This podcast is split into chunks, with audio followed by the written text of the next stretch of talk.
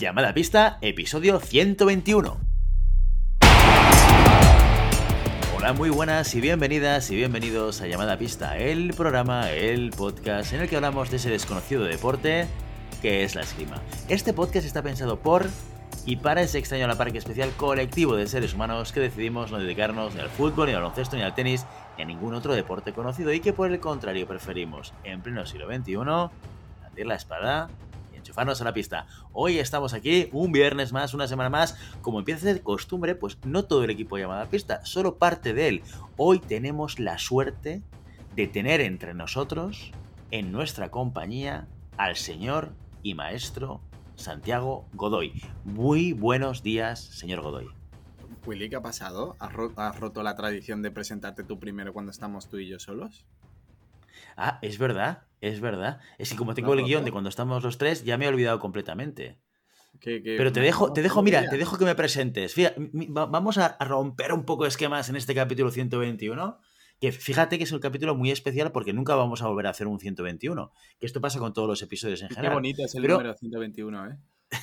Eh, Capicúa, ¿eh? Capicúa. Lo leas como lo leas, sie- siempre se lee igual. ¿Has visto? Izquierda, derecha, derecha, izquierda. Pero puedes presentarme tú si quieres, ¿eh? A aquella Vale. audiencia, que, aquella gente que, que- que aca- acabe de llegar, acabe de caer en este podcast sin saber qué es, ni para qué sirve, ni quiénes son estas personas que están hablando. ¿Saben que, cómo te llamas tú? Preséntame tú a mí, por favor, señor Godoy. Bueno, y con nosotros, el alma mater de este podcast, la persona que ha tirado de este carro tan enorme que es el conocimiento de la esgrima hablada, esa persona que incombustiblemente ha estado detrás de nosotros, que ha conseguido que lleguemos a este número tan bonito que es el 121.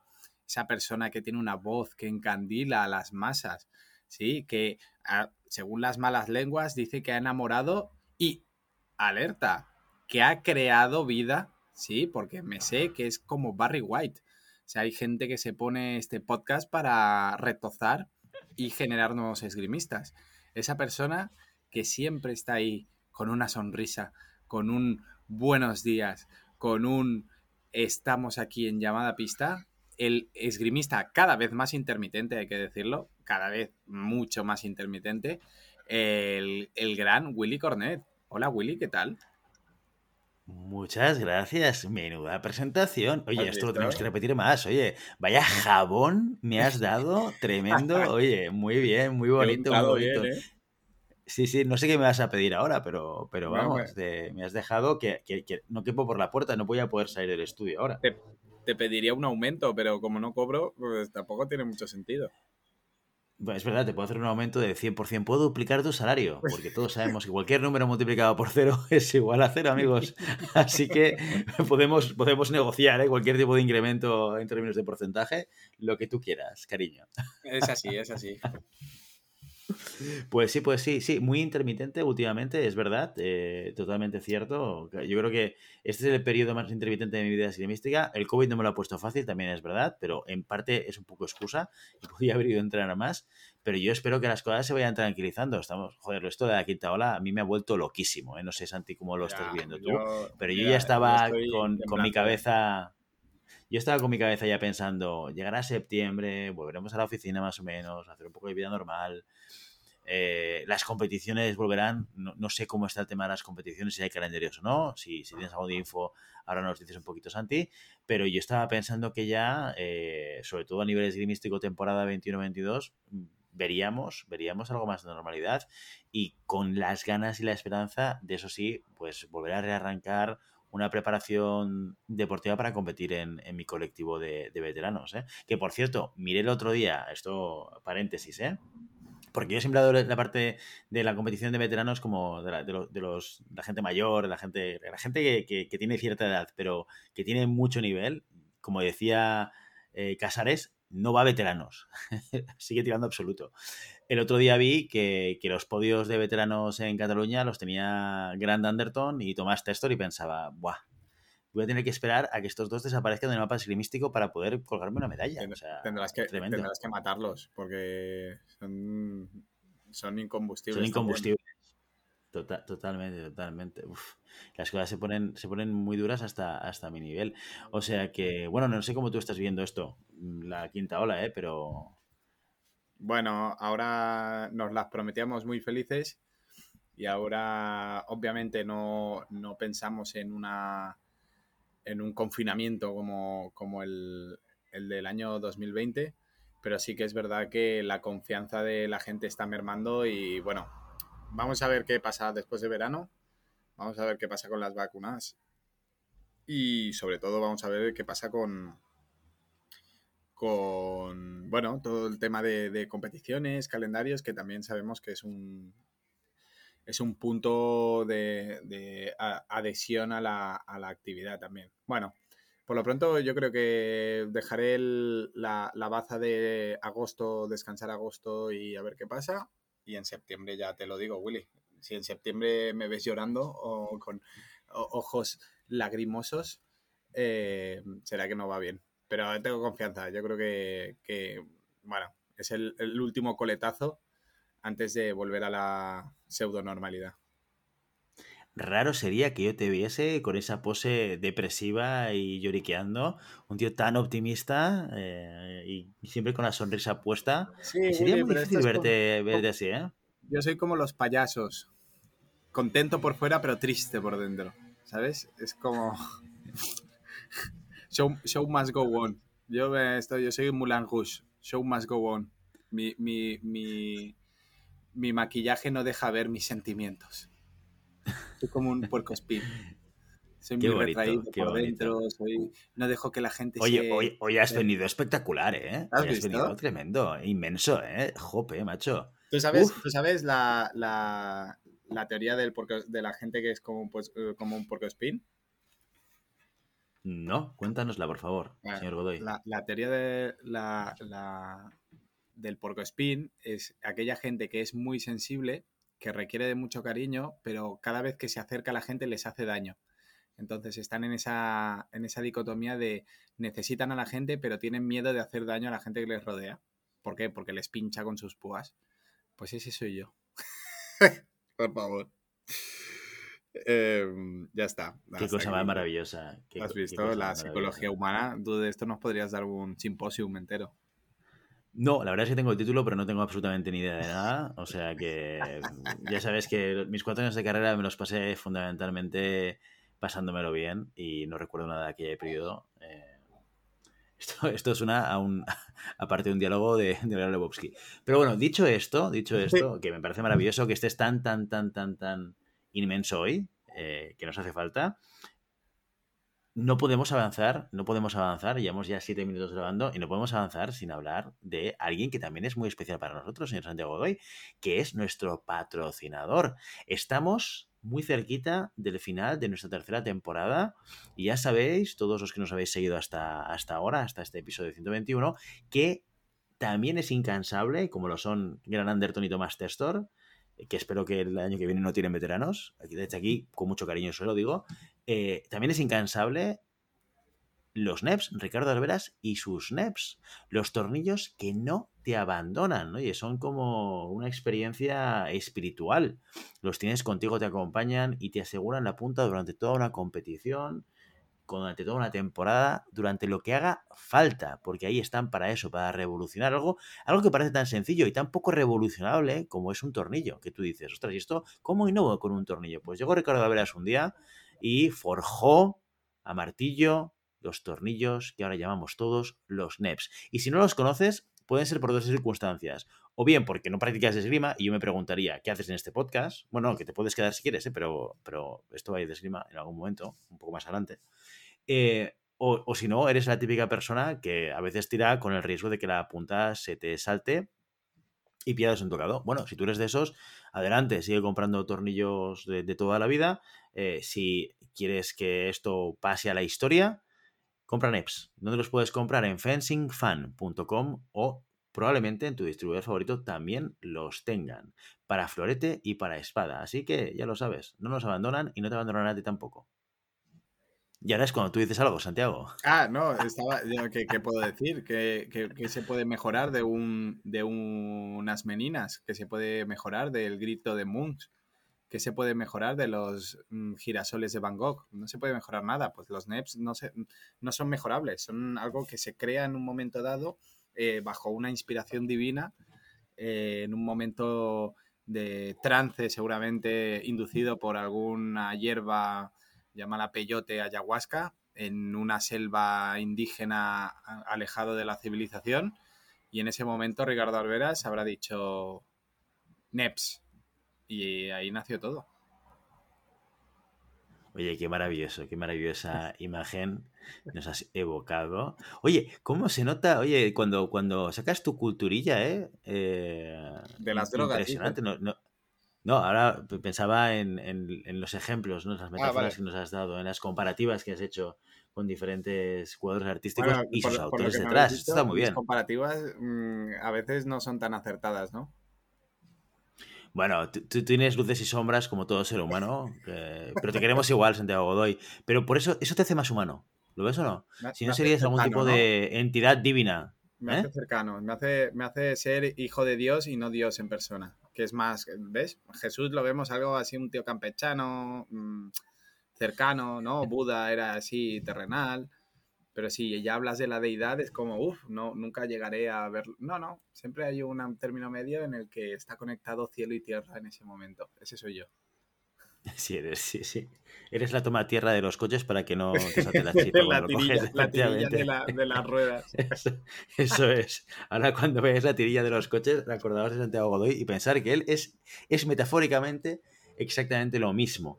Lo, que no es lo mismo bajo ningún concepto, amigo mío, pero que también viene un poco eh, de una época en, las cuales la, en la cual las deidades eran muy importantes, son los que también nos acompañan en este proyecto de llamada pista, haciendo una aportación económica, que son los mecenas. Oye, esto de los mecenas está muy bien, me gusta mucho el nombre. Esto, entre otras razones, porque nos, evoca al renacimiento, ¿eh? a, la época de las togas, que, oye, tú y yo no hemos vivido en la época de las togas, pero alguna fiesta de togas sí que hemos vivido tú y yo, ¿eh? Sí, sí. ¿Esto es verdad o no? Sí, sí, toga, toga sin nada debajo, ¿eh? Toga buena. Esto no hacía falta que lo dijeses, esto no, esto no hacía falta que lo dijeses, ah, pero, pero sí, sí, esa época de las togas que, en, nuestra memoria, en nuestro recuerdo eh, de nuestra juventud con Santiago Godoy nos evoca a momentos tan maravillosos y tan placenteros, pues eh, de alguna manera es a donde nos lleva cuando hablamos de los mecenas, ¿no? ¿Qué son los mecenas? Los mecenas son un tipo de oyente, un perfil de oyente, que aparte de disfrutar escuchando hablar sobre esgrima durante 121 episodios, decide hacer algo más, dar un paso hacia adelante y decir, yo hago mi aportación económica. Yo pongo 5 euros al mes para que este proyecto siga creciendo y sigan haciendo cosas diferentes y evolucionando el proyecto. Que esto, mira, igual a lo mejor en el episodio último podríamos hablar de todo lo que ha pasado con llamada pista desde el año... ¿Cuándo empezamos con esto? ¿En el 19? ¿En el 18? 18. Esto yo ya... 18, ya ni, me, ya ni me acuerdo. ¿En el 18 ya fue esto? Pues imagínate, en el 18, en el 18. Pues todo lo que ha pasado, todo el recorrido que hemos hecho y las diferentes cosas que hemos ido probando y, haciendo. Y en parte gracias a nuestros mecenas. ¿eh? Y esto es muy importante también decirlo, Santiago Godoy. Yo siempre se lo pregunto a María del Matei, que hoy no está con nosotros, no hemos dicho nada. Pero, Matei, hoy te has, hoy te has hecho una, picada de llamada a pista porque estabas. una, otra. Otra. Bueno, Exacto. Tres, vamos, tres, uno, uno, ¿eh? Exacto, exacto, sí, sí. Y ojito con esto, pero hoy, hoy además nos enviado un mensaje que estaba de tapeo con el novio celebrando el final del, ah, del, trabajo de final de grado y ha dicho que esto era prioritario antes que llamada a pista. Ya hablaremos, Maribel Matei, uh. cuando vuelvas al programa. Ya hablaremos muy seriamente en el despacho. Dicho esto, yo siempre pregunto a Maribel Matei, Santiago Godoy, ¿qué es lo que se lleva un mecenas cuando decide ser mecenas, aparte de eh, depositar 5 euros en, en la cuenta bancaria llamada a pista? ¿Qué es lo que se lleva? El mecenas. A ver, si haces memoria y eres capaz de, llegar a esos beneficios. Pues por lo pronto te mencionamos en el primer programa. ¿sí? Tu nombre pasará a los anales de la historia de la esgrima gracias a mm, nuestra influencia. Eh, si nos envías un audio, te lo publicamos. Posiblemente que sea interesante y que no sea de somos tus dueños. Y por último, una cena en un hotel 5 estrellas a gastos pagados que si quieres puedes hacer noche eh, de la mano de nuestra eh, compañera de programa Maribel Matei. ¿No? ¿Era así? Impresionante. Yo, yo cada vez creo que cada capítulo vas incrementando la inversión económica que tiene que hacer Maribel Matei en todo esto. ¿eh? Bueno, como no está aquí para rebatirlo, pues mira. Eso, eso también es verdad, eso también es verdad. Eh, pero bueno, para, para, desmentir todo, hay que decir, esto es una cerveza como Maribel Matei, esta es la verdad, esta es la verdad. Yo, yo, yo estoy convencido de que Santiago Godoy estaría dispuesto a hacerlo también, lo de invitar a alguien a su casa a una cena maravillosa en Hotel 5 Estrellas, pero Maribel, Maribel Matei lo que ofrece es una maravillosa conversación sobre esgrima con una cerveza que ella paga. Esto sí, esto sí. Oye, cuidado, esto, esto es así. Eh, y dicho esto, eh, hoy no hay noticias de la semana porque no tenemos a Maribel Matei. Sí que es verdad que noticias, quizás hay una noticia y que esto nos tiene a todos en vilo y que nos mantendrá en vilo seguro a partir de la semana que viene y es que estamos a las puertas del eventazo de lo que estamos esperando en cada ciclo, que son este las Olimpiadas, los Juegos este Olímpicos. especialmente largo, porque este ciclo ha sido de cinco años. Exacto. Y el próximo será especialmente corto. Y el próximo será especialmente corto. Ya fue, ya fue extraño la, la, la mm, asignación de las, de las sedes, porque la, nunca antes en la historia había pasado que se asignaran dos sedes en el mismo eh, evento de los Juegos Olímpicos. Pues se asignaron Tokio y se asignó París de manera al mismo tiempo, o sea, de manera simultánea. Y creo que lo gafaron en ese momento todo, todo, todo el virus, todo el parálisis mundial fue en el momento que asignaron dos sedes en el mismo, en el mismo, mm, al mismo tiempo. Entonces, no toquemos las cosas que funcionan, no vaya a ser que la liemos. Exacto. Cuando haces inventos, pasa lo que pasa. Eh, pero bueno, esta es la noticia eh, y, seguramente, bueno, y la gran noticia es, hemos estado ya revisando también horarios de Juegos Olímpicos y nos va a tocar a más de uno y a más de dos madrugar para ver para ver esgrima. Esto ya os lo explicaremos un poquito mejor la semana que viene, que esperamos que tengamos aquí a Mario y Matei y haremos seguramente un, un especial preolimpiadas eh, corto y al pie, como dicen en el mundo del fútbol. Y, eh, y, os explicaremos un poco cuáles son los horarios y cuáles son los días en los que toca eh, ver a los tiradores y tiradoras de las diferentes armas y sobre todo vamos a estar muy atentos a lo que pase ese lunes 26 donde tenemos a Carlos Llevador luchando por, hacer historia en el florete español. Sí, sí, la verdad es que con ganas, con muchas ganas. Eh, y más sabiendo las, las, las, idas y venidas y las dificultades que han tenido todos los, los atletas, ¿no? Es cómo se va a desarrollar la, la competición, qué nivel habrá. Eh, como hemos visto en, los, en, las Copas del Mundo, eh, las grandes sorpresas, ¿no? Las clasificación, dentro de la clasificación, las grandes sorpresas que puede haber habido. Eh, si se va a traducir eso también en los Juegos Olímpicos y en sorpresas de medallas que no, no están contempladas. Ya veremos, eh, haremos nuestras cábalas y nuestras porras, ya sabes que a mí me encantan las porras, de qué pasará y vamos a ver si no hay sorpresas en ello. Pues vamos a verlo, vamos a ver, lo comentaremos con, más con mayor detalle en el episodio de la semana que viene, que será ya el último ante las Olimpiadas y el penúltimo de, esta temporada número 3 de Llamada Pista. Pero hoy toca, hoy toca contenido, señor Godoy. ¿Qué nos has traído hoy a Llamada Pista? Pues hilando un poco esto de los Juegos Olímpicos, ¿sí? el evento deportivo amateur, hay que decir también, eh, de, cada ciclo, ¿sí? de cada cuatro años, en este caso cinco, eh, me gustaría contemplar los Juegos Olímpicos desde otro punto de vista, no desde la Em, de, la competición, del espectáculo en sí, sino de qué nos aporta o qué nos puede llegar a aportar a nivel de tiradores, eh, a nivel de entrenadores y a nivel de clubes, ¿no? Es, esa, esa cantidad de información, eh, esos posts que hacen, esos vídeos que cuelgan, esa información que va surgiendo de cómo entrenan, ¿no? esas preparaciones que han tenido los, atletas que ahora son 100% públicas, cómo podemos eh, sacar petróleo de estas, esta cantidad de información que podemos llegar a encontrar en, ahora en Internet, ¿no? Este maravilloso invento eh, de Internet equiparable casi, casi equiparable a los NEPs. Y es el hecho de, bueno, cómo, cómo nos podemos beneficiar de todo este eh, volumen de, mm, de, contenido que se genera a través de, de, este, de este evento deportivo, ¿no? Y me gustaría empezar por los, los deportistas. Es, es, es un, em, un, evento en donde pone de, de relieve o pone de manifiesto la cantidad de tiradores que hay en este deporte, ¿no? Em, ya no solo nosotros tenemos la mentalidad de, yo, por ejemplo, la mentalidad de club pequeño, ¿no? de que lo vemos muy, muy alejado, ¿no? El, deporte de élite. Es como un niño que eh, juega fútbol y aspira a ser jugador de primera división, ¿no? Pues en la esgrima pasa un poco lo mismo. Entonces, eh, en este momento se vuelve mucho más cercano todo, ¿no? Se vuelve mucho más eh, eh, familiar.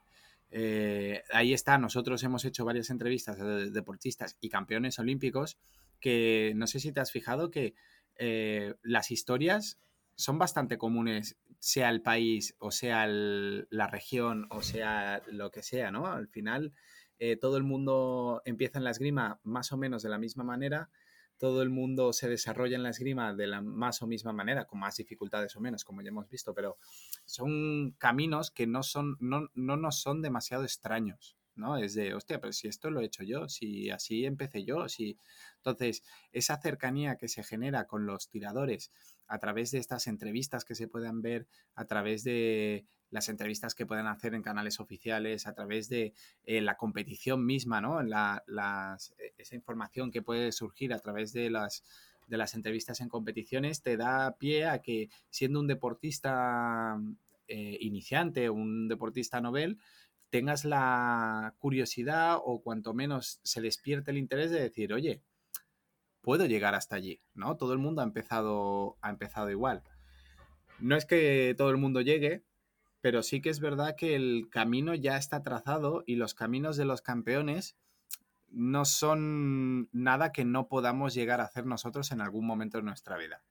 Em, dicho así suena muy fácil, eh, porque hay detrás muchas horas de entreno, mucho sacrificio, eh, mucha inversión de energía, pero bueno, es ese momento en el que el deportista puede decir, me siento identificado con sus inicios, eh, ¿por qué no poder sentirme identificado con su objetivo y con sus resultados?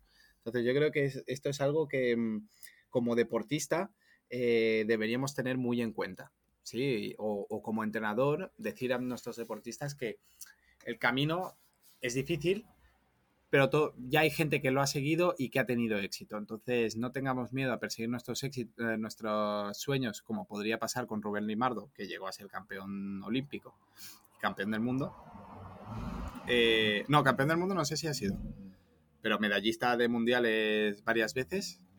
Em, y esto como tirador te, genera un referente en el cual no está tan lejos. No está tan lejos y es, bastante. Em, es bastante cercano eh, la historia o la información que te puedan dar. Y yo creo que eso, como deportista, se agradece bastante. Eh, estaba mirando justamente lo que, lo que el, medallero de Rubén Limardo, para aportarte un pequeño dato. Pero efectivamente tiene dos platas en campeonatos del mundo y efectivamente copas del mundo, sí, tres horas, una plata y cuatro bronces. Campeonatos de zona también cuatro horas, cuatro platas y un bronce. Dos bronces en Grand Prix y luego de los Juegos Olímpicos, esas dos medallas, eh, eh, perdona, esa medalla de oro en, en, en Londres, en Gran Bretaña, en, en, el 2012. Así que efectivamente no ha sido nunca, eh, no, ha ganado nunca el campeonato del mundo. Creo que lo comentamos, ¿eh? que era lo último que le faltaba y que le, generaba ahí esa espinita em, en, su, en su palmarés. Pero bueno.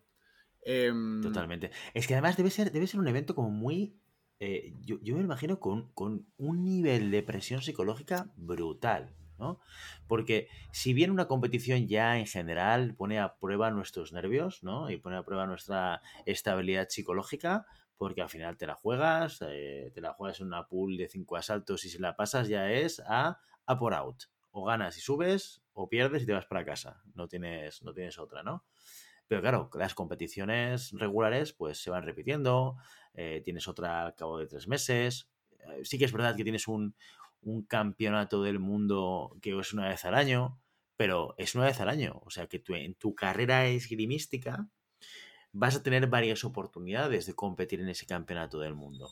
Ahora, unas Olimpiadas, ¿cuántas Olimpiadas puedes llegar? ¿Cuántos ciclos olímpicos puedes, llevar, puedes llegar a, a, vivir eh, como deportista en un deporte como la esgrima? Donde no olvidemos que es que las Olimpiadas son el evento más importante. Que esto es muy curioso porque hay deportes en los cuales las Olimpiadas son como bastante irrelevantes, ¿no? Como puede ser, en términos generales, eh, el fútbol, ¿no? O el baloncesto incluso, que son deportes como muy, muchísimo más mainstream, ¿no? O el tenis, por ejemplo. Nadie se fija quién, quién gana las Olimpiadas de tenis o de fútbol, es muy poco relevante. ¿no? O, el baloncesto, que en general la gana Estados Unidos y suele traer al, equipo B o al equipo C. Ahí tienes al, a Roger Federer y Rafa Nadal que no participarán este año en los Juegos Olímpicos y que hasta donde yo sé, Djokovic tampoco tenía muy claro si iba a participar o no. Entonces, sí que es verdad que hay, hay em, deportes en donde sus competiciones quizás son más importantes, ya sea el golf, por ejemplo, eh, donde ganar un máster es quizás más importante que ganar unos Juegos Olímpicos, pero por eso hacía el hincapié del deporte, deporte amateur yo creo que hay un fallo en, este, en los Juegos Olímpicos que puedo llegar a entender por un tema de em, visibilidad, ¿no? Es, evidente que lo que mueve el fútbol, el tenis o el baloncesto eh, es, es, mucho mayor, pero creo que atenta un poco contra el espíritu del de, deporte amateur, ¿no? Recordamos que el deporte amateur es aquel que no se cobra de manera directa por, por, hacer el, eh, por hacer el deporte o por practicar ese deporte. Entonces, cuando ves a los al fútbol, por ejemplo, que muchas veces tienen que empezar antes de la, los Juegos Olímpicos de fútbol empiezan antes por un tema de volumen de partidos. Entonces ya rompe completamente todo lo que es el, evento. Yo creo que ahí pecan un poco de, de, bueno, la necesidad de visibilidad por encima de lo que dice la Carta Olímpica, ¿no? De, eh, deportes amateur, eh, promoción del deporte, promoción del espíritu olímpico, promoción de, bueno, de, lo bonito del deporte por encima del el beneficio económico. Pero bueno, eso ya es otro tema que se puede debatir en otro momento. Muy bien. Oye, me queda muy claro el beneficio de, estas, eh, de estos Juegos Olímpicos ¿no? para un tirador porque tiene mucho que ver con la palabra que repetimos. Yo creo que si, si mides el número de veces que hemos dicho esta palabra en llamada pista, seré como un montón, que es referentes, ¿eh? Pero genera referentes. Y además, en la esgrima pasa una cosa muy particular, en general, en general, no en todas las armas, pero en general, y es que hay cierta rotación, lo cual quiere decir que el mensaje que te envían es, si tú estás al nivel, cualquiera puede llegar a conseguir ese oro, con lo cual eh, ahí, ahí puedes pelear, no es que vayas con eh, más o menos posibilidades que el resto. E insisto que depende del arma, porque ya, sabemos que hay armas donde vamos a tener seguramente una serie de favoritos y nos va a costar mucho pensar que hay una, una serie de personas con nombres y apellidos que no los vamos a ver subir al podio. No sé si con medalla de oro o de plata o de bronce, pero que va a ser difícil que no los veamos o no las veamos subir al, al podio. Pero ese mensaje es muy bonito de decir, oye, puede ser que te hayas clasificado, que sea la primera vez que te clasifiques y que consigues hacer algo que quizás no está en los esquemas de ninguna otra persona, ¿no? Y esto con la esgrima lo puedes conseguir y es un mensaje muy bonito para cualquier deportista que quiera, que quiera competir a alto nivel. Eh, pero luego, al principio nos decías una cosa que me parece muy interesante y me gustaría que nos explicas un poquito más, Santiago Godoy, y es eh, que no solamente se llevan cosas los tiradores o tiradoras, sino que también los entrenadores y entrenadoras también pueden sacar un beneficio de todo lo que rodea a este, a este gran evento de los Juegos Olímpicos. Sí, mira, sobre todo en, en tema de preparación en tema de eh, información de, mm, eh, de tipos de entreno que tienen.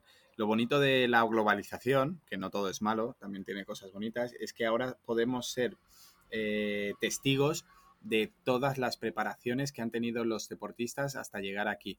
gracias a YouTube, gracias a los perfiles de redes sociales de los mismos atletas, em, podemos empezar a sacar muchísimas ideas de cómo se preparan ellos o qué ejercicios o qué actividades pueden llegar a, desarrollar y que me dan a mí también un, ideas o, me pueden dar eh, ejemplos sobre entrenos que yo puedo aplicar.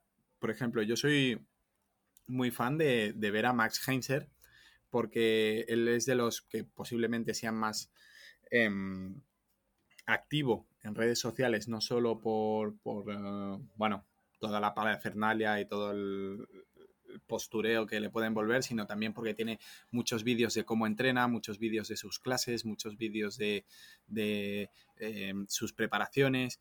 Eh, si investigas también en, perfiles personales de los atletas, también eh, los de los atletas italianos tienen mucho trabajo de cómo trabajan los desplazamientos, cómo trabajan, eh, qué ejercicios hacen para mejorar ese juego de piernas. El otro día vi un vídeo de cómo se preparaba Erika Kirpu eh, a través de ejercicios generales y después específicos en, la misma sesión. Entonces, eso es toda información que los entrenadores, mm, más allá de, ostras, mira qué bien trabaja, podemos sacar información de eh, nuevos ejercicios, nuevos sistemas, em, combinarlos de según qué maneras para poder dar un giro a, la cotidianidad de nuestros entrenos, ¿no? Eh, cómo utilizan, ahora que, está muy, muy de moda todo el tema de preparación física a través de elementos de CrossFit, a través de elementos todos, bueno, en general los fit, eh, añadirlos a nuestro, a nuestro repertorio dentro de, nuestras planificaciones y de nuestras sesiones. Ya a partir de estos elementos, de estos deportistas, de estos atletas y de estos entrenadores también que, dan, eh, que graban sus clases o graban pequeños eh, vídeos sobre momentos de su clase, yo saco mucha información y he de reconocer que algunos de los ejercicios que estamos haciendo ahora en el, en el SAC eh, son sacados de estos vídeos, ¿sí? De, obviamente hay que reinterpretarlos y, ubicarlos donde toque, ¿no? No estamos preparando unos Juegos Olímpicos ni mucho menos, pero sí que es verdad que haciendo un ligero eh, pensamiento y de adaptación a nuestro, a nuestro perfil de, deportista, em, nos puede dar mucha, mucha chicha para poder trabajar. Y simplemente eh, echar un, un, ojo a las redes sociales o echar un ojo al YouTube echar un ojo a, cualquier vídeo que nos puedan pasar de cómo trabajan y verlo con el prisma, con, el punto de vista de un entrenador. Y, ostras, mira cómo trabaja la potencia de explosividad, mira cómo trabaja la resistencia, mira cómo trabaja em, la coordinación. Entonces, todos esos elementos se pueden aplicar de manera inmediata en nuestro club. Eh, obviamente salvando las diferencias y las intensidades, pero el ejercicio es el, es el que es y trabaja lo que trabaja y en ese momento sí que podemos utilizarlo en nuestro beneficio.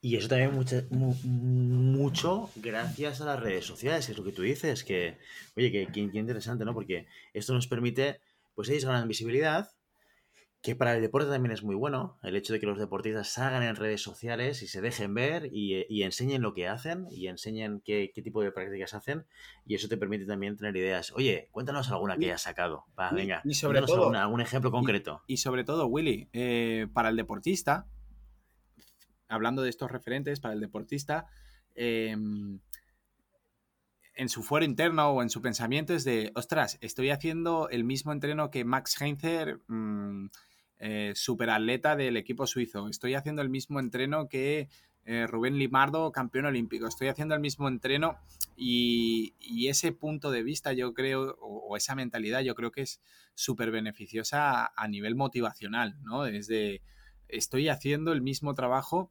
eh, que él, por lo tanto puedo llegar a tener una mejora como la que él tiene.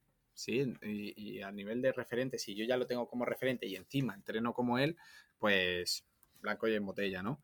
Eh, por ejemplo, yo, yo ahora mm, en las preparaciones, eh, ahora que estamos en postemporada, ¿no? Y preparando ya la entrada a las vacaciones para irnos eh, de manera óptima y volver de manera casi óptima, Eh, e, estoy entrenando mucho. Si entráis en el, en el, en el Instagram del club o en el Facebook del club, sobre todo darle suscribir. Ahí mi spam de valor. En el último vídeo que colgué es una preparación. Te, estaba esperando, te estaba esperando. Un, circuito de elementos, elementos de fitness, como puede ser el, el Bosum, que es la media pelota esta, eh, trabajando la estabilidad con un saco de boxeo como plastrón, em, un arnés, un arnés de, tiro de estos de explosividad para carreras, eh, atado con elásticos a una columna para mejorar la explosividad del fondo. Em, la diana electrónica con elementos de alta intensidad, eh, eh, trabajo de cuerda, de mucha cuerda para después hacer desplazamientos más explosivos. Todos, todos estos elementos que podrían ser más fitness aplicados a, la, a un elemento de, esgrima, ¿no? que podría ser mejora de la explosividad, mejora de la fuerza, mejora de la resistencia. Entonces, yo creo que se pueden innovar mucho en este deporte y ya sabéis que soy un férreo eh, defensor de la, de la innovación y el desarrollo de, dentro de un deporte milenario como, como es la esgrima. Y saco muchas ideas de, de, estos atletas. Por ejemplo, Max Heinzer directamente entrena en un gimnasio de CrossFit. Entonces, eh, bueno, mm, sacar ideas, sacar preparaciones, sacar ejercicios y poder adaptarlos a las, a las necesidades y sobre todo a, a los recursos de nuestra sala. Pues también muy interesante el, cómo podemos aprovechar todo ese contenido para sacar ideas y poder eh, utilizarlas. Y además, oye, le puedes poner el nombre. Este es el ejercicio Max Heinzer, ¿no? Y bueno, mira, le das una. Le das, un toque, ¿no? Y además le das publicidad porque, a ver, la realidad es que seguramente a Max Heinzer lo conocemos cuatro, ¿eh? que tampoco es que sea. No, pero mira, la idea, que, la idea que he tenido es eh, poder hacer un circuito como los que hace él y solapar las, el ejercicio que hace él con alguien que lo haga en el club, etiquetarle y que, me, y que él me, ponga good job. y así tener más seguidores en las cuentas del club, por ejemplo. Pero esto es para tener visibilidad tú, chaval. Claro, bueno, claro. Eh, cada uno está bien, está bien. Muy bien, donde quiere, chaval. Pero bueno, es, también es eso de, la cercanía, ¿no? la cercanía de... Em, con muy poquito puedes trabajar como ellos. Eh, ah, la esgrima es un deporte súper... Em, siempre hemos dicho que es un deporte que requiere de mucha, de mucha parafernalia, ¿no? A nivel de práctica. Pero toda la parafernalia que nosotros podemos tener a nivel de práctica, como puede ser traje, armas, etc., etc., em, a nivel de desarrollo de las sesiones, es muy simple. O sea, un plastrón, que es? Una, colchoneta en la pared, eh, una, un trabajo de desplazamiento se puede hacer en un pasillo. Eh, no es nada. Una sala de esgrima en su. en su. Eh, en, su generalidad. es una sala prácticamente diáfana. Entonces, estamos utilizando los mismos, los mismos elementos de soporte que se utilizaban hace 100 años. ¿Sí? No, no ha evolucionado en este sentido. No ha evolucionado y no hace falta que evolucione en este sentido. ¿Por qué? Porque mm, una espada es una, espada, un sable es un sable y un florete es un florete. El, golpe al flanco es el golpe al flanco y, la línea en punta es la línea en punta y una toma de hierro en sexta es una toma de hierro en sexta, ¿no? Pero sí que es verdad que con elementos fitness muy, muy fáciles de adquirir, como puede ser las pelotas, las fitball, ¿no? Estas pelotas de pilates, colchonetas, eh, cuerdas de saltar, eh, escaleras de coordinación que la puedes pintar en el suelo. Em, ¿Qué más? Eh, arneses, cuerdas, gomas, ¿sí? Que vas al chino y compras unas gomas por 5 euros, te llevas 10 metros. Todos estos elementos que los utilizan ellos con mayor calidad, sí, porque no, serán las cuerdas del chino, pero tú puedes hacer un trabajo eh, igual o prácticamente igual con unos recursos completamente diferentes. Entonces, eso es algo que nuestro deporte lo podemos hacer muy bien. Un futbolista pues requiere de un campo de fútbol. No es lo mismo lanzar un penalti que lanzar fuera del área que lanzar a 30 metros un jugador de baloncesto no es lo mismo lanzar un tiro libre que un triple que lanzar desde mitad de la cancha. Pero nosotros, en, una, en un espacio de, ¿cuánto? Un, un, espacio de 5 metros de largo, que puede ser un salón grande, podemos desarrollar un entreno de un campeón olímpico.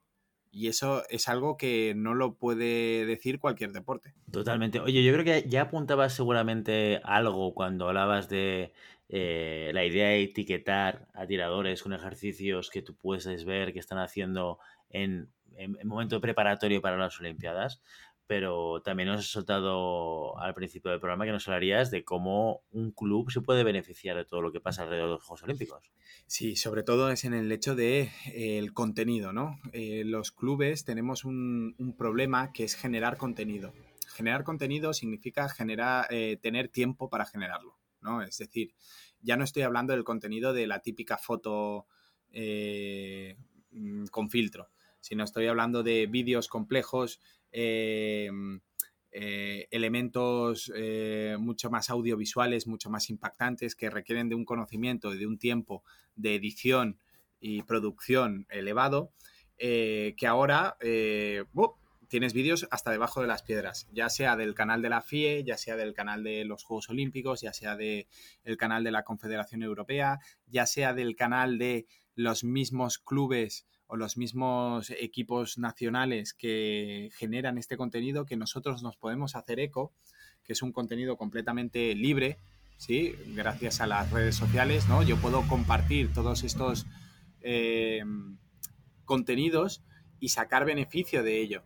Es decir, ahora yo podría estar eh, prácticamente un mes colgando un vídeo diferente cada día de eh, preparación del equipo italiano, preparación del equipo francés, preparación del equipo estonio, eh, eh, highlights de los campeonatos de clasificación de los, para los Juegos Olímpicos, highlights de la preparación de, las, de los Juegos Olímpicos, cómo es la, la, zona de esgrima, cómo se desarrolla la zona de esgrima, qué es unos Juegos Olímpicos, qué es una, una clasificación olímpica, eh, cuáles son los países más eh, importantes, cuáles son los entrenadores más relevantes, cuál es todo este contenido que se genera eh, y que lo generan profesionales, nos podemos hacer eco nosotros y poder, y poder compartirlos, además con ese, con ese elemento de poner nuestro comentario o poner nuestro punto de, de importancia de, oye, fijaos que, eh, valga la redundancia lo que estábamos comentando, fijaos que son los mismos entrenos que hacemos en el club de esgrima SAC y pongo un vídeo de Max Heinzer. O fijaros que eh, este, también lo que hemos comentado, cuánta gente ha, ha, iniciado, se ha iniciado en el mundo de la esgrima porque le quedaba eh, cerca de casa o porque un amigo hacía este deporte. ¡Boom! como Lucía Martín Portugués o como Ignacio Casares o como Carlos Llavador, ¿sí? Que también es de este estilo. Entonces, hacer este hincapié, este comentario que hace que ese vídeo pase de ser de lo, del Comité Olímpico Internacional, de la Confederación Europea o de las los, mm, federaciones nacionales a un vídeo nuestro del cual nosotros queremos hacer eco y que damos ese punto que creemos que a nuestros tiradores, a nuestros seguidores, les puede, les puede eh, importar o les puede gustar o les puede llamar la atención, porque nosotros también sabemos cuáles son los gustos de nuestros deportistas o de nuestros socios y socias y poder tirar por ahí, ¿no? Por, a tiro fijo. Entonces, simplemente es buscar el vídeo, mirarlo, sacar la información que, que, nosotros queremos, dar el detalle de la información que nosotros queremos y ya está. Y todo lo que es farragoso de edición de vídeo, edición de, lo que sea, eh, pues ahorrárnoslo en tiempo y sobre todo en dinero. Lo que es reciclar contenido de toda la vida. ¿eh? Pero sí, Correcto. sí, no, está, el plagio, está muy bien. El plagio está que está ahí todo a lo largo del día. No, ¿sabes lo que pasa? No es, es, no, no, es plagio, no es plagio, es reciclaje de contenido, es diferente. Es, ¿eh? es, es, ¿cuál es el. Eh, cuando en un trabajo. Ah, es mencionar, mencionar la fuente.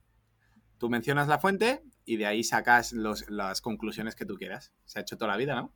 Exacto, exacto. Sí, sí, no, es una muy buena estrategia para, ganar visibilidad y, al final tu audiencia no tiene por qué estar en, todas aquellas redes que tú sí que estás siguiendo porque te interesa saber qué hace el Heinzer de turno o la... Eh, ahora te voy a decir una tiradora. Erika Kirpu. Erika Kirpu, por ejemplo, efectivamente, estaba pensando en una Carolina Saulista, pero es que no, no sabe los nombres. Estoy como Olga Harlan. Olga Harlan, Olga Harlan. Oye, que por cierto, que me voy a Ucrania en agosto. A ver si la veo. Por la calle, en Kiev. ¿eh? De, hecho, no, creo, que, creo que no vive, no vive en Ucrania, ¿eh? Estará esperándote con un cartelito de Willy Cornet. Exacto, pero no, creo que no vive en Ucrania igualmente, creo que vive en Italia, ¿no? Que su novio es italiano. No, no, sé. Ahí, ¿eh? Pero sobre todo. Es que, es, que, es que no la sigues en redes sociales como yo. No, no. Es que ahí está el tema. Sobre todo es, es, es que nuestro ámbito, o al menos el mío, yo hablo siempre del, del SAC, del Club de Esgrima SAC y de mi ámbito eh, local. Em, no, no, prácticamente creo que si no lo etiquetas, eh, será imposible que pueda. que, que coincidan eh, los eh, los mm, potenciales mm, visualización, las, potenciales personas que puedan visualizar ese vídeo, creo que no coincidirán nunca en la vida. Entonces, em, simplemente es buscar, buscar un poquito los vídeos con más interés y, y, en ese momento, pues, bueno, sacarle, sacarle petróleo. No, es más, ¿eh? Tampoco es nada de que no se haya hecho nunca y creo que se, yo, yo el primero, ¿eh? creo que se potencia poco el, compartir contenido de interés. Entonces, porque muchas veces creemos que todo el mundo está en nuestras mismas páginas o tiene nuestros mismos intereses o que está todo el día viendo esgrima como nosotros y no, a lo, a lo mejor las personas que practican esgrima en nuestros clubes solo saben de esgrima por nosotros no porque tengan eh, ningún interés extra, ¿no? Y, suele pasar, ¿no? Hay gente que eh, tú preguntas quién es el campeón del mundo, quién es el campeón olímpico, quién es Rubén Limardo o quién es Carlos Llavador y no te lo saben decir, ¿no? Porque su ámbito es muy local y es muy concentrado en el club. Pues es una manera de dar referencia a todos estos elementos que me pueden, a mí, uno, dar contenido de valor, dos, em, generarme eh, interés en mis socios, tres, dar esta visibilidad en nuestro deporte que me generará, bueno, que gente que no practica esgrima pueda estar más al quite de, la actividad. Totalmente, pues tres visiones, tres impactos, tres eh, beneficios que podemos sacar de este eventazo que vivimos mm, cada cuatro Iba a decir por desgracia cada cuatro años, pero no sé si es por desgracia, porque probablemente, ya que es tan escaso, ya que es tan escaso, lo valoramos tanto. Si fuese tan más recurrente, igual no le daríamos tanto buen platillo. También, también es así. Pues tres miradas para poder disfrutar y aprovechar todo lo que pasa alrededor de estos Juegos Olímpicos, que la semana que viene van a empezar y que el fin de que viene seguramente van a ser eh, los protagonistas de nuestras conversaciones, porque es cuando van a suceder las competiciones de esgrima. Eh, y, hasta aquí nuestro episodio de hoy. Como siempre, queremos invitaros a que os pongáis en contacto con nosotros, nos deis vuestra opinión y nos digáis si queréis que hablemos de algún tema concreto o si tenéis alguna pregunta. Lo podéis hacer a través de redes sociales. Estamos en Facebook, Instagram y en Telegram. Y lo podéis hacer también a través de la página web llamadapista.com barra contacto. Y si el contenido de este podcast te gusta, no te olvides suscribirte compartir este episodio en cualquier red social, darnos 5 estrellas en iTunes y comentar lo que quieras tanto en iVoox como en Spotify. Muchas gracias por todo, por tu tiempo, por tu atención y por tu interés en este maravilloso deporte que es la esgrima. Nos escuchamos la semana que viene. Hasta entonces. Adiós, adiós.